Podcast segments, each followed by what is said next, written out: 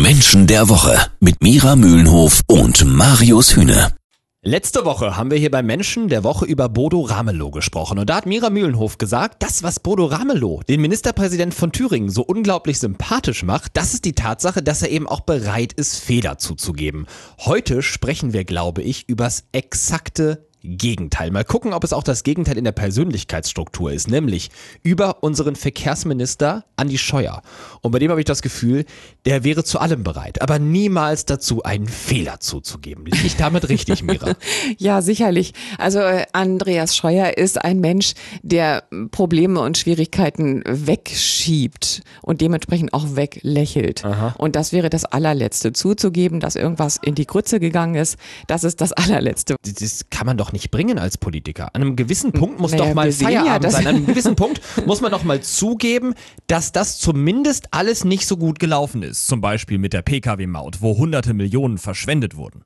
Ja, das würden wir vielleicht tun, aber jemand, der so an seinem Amt klebt und das für sich rauszieht, was für ihn das Wichtigste ist, da will ich mir jetzt auch gar kein Urteil anmaßen.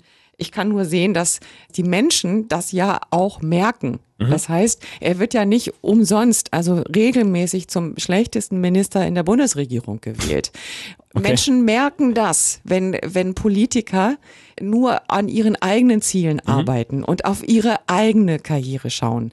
Andreas Scheuer ist jemand, der ja ganz gezielt seine Karriere geplant hat. Als Staatssekretär im Verkehrsministerium ist er da rausgegangen und hat gesagt, so, wenn ich durch diese Tür bald wieder reinkomme, dann nicht mehr als Staatssekretär, sondern als Minister. Und genau das hat geklappt. Er hat dann den kleinen Schwenker gemacht als CSU-Generalsekretär mit dem einen Ziel, das muss ich jetzt mal eben machen, aber er ist da sehr, sehr strategisch vorgegangen. Wobei die Menschen in seinem Ministerium, die er ja jetzt führt, die ihn aus der anderen Zeit noch kennen, die waren total happy, dass er wieder da ist. Ob bei Persönlichkeiten wie Andi Scheuer irgendwann dann doch mal der Punkt kommt, an dem sie reflektieren, was sie so gemacht haben und an dem sie vielleicht doch bereit sind, mal zu sagen, ah, da habe ich einen Fehler gemacht. Und vor allem, wie man mit solchen Menschen umgeht. Ich finde es nämlich wahnsinnig schwierig und ich glaube, jeder kennt da so jemanden, ja, der ja. einfach nie bereit ist, mal einen Fehler zuzugeben. Ich finde es super ätzend. Ja. Das klären wir gleich hier bei Menschen der Woche.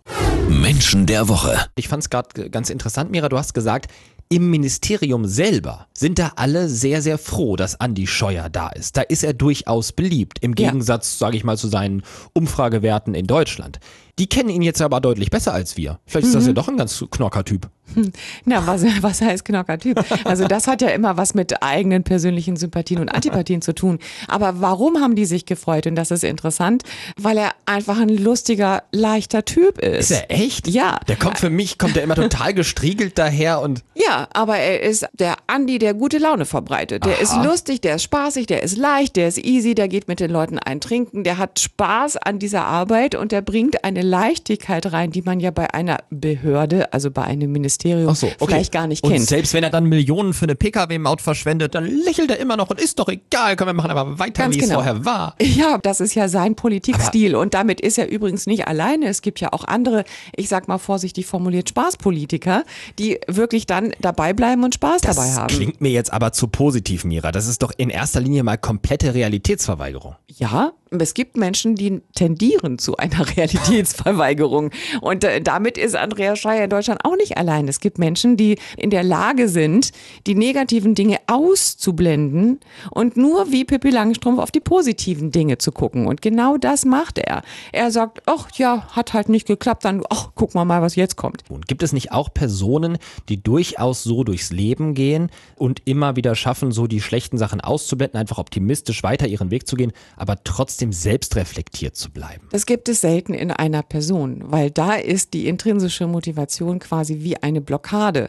Und wenn es darum geht, das Leben zu genießen und das Schöne zu sehen, dann gibt es eben nicht die Schattenseite, weil die ja weggemacht wird. Und das ist trainiert, das wird ein Leben lang schon trainiert. Heißt aber auch, wenn Andi Scheuer das nächste Projekt in den Sand setzt, können wir damit rechnen, auch das wird er wieder weglächeln. Er wird es weglächeln. Er wird, er wird die negativen Dinge weglächeln, so wie andere Vertreter seiner Persönlichkeit das auch tun, wie ein Thomas Gottschalk.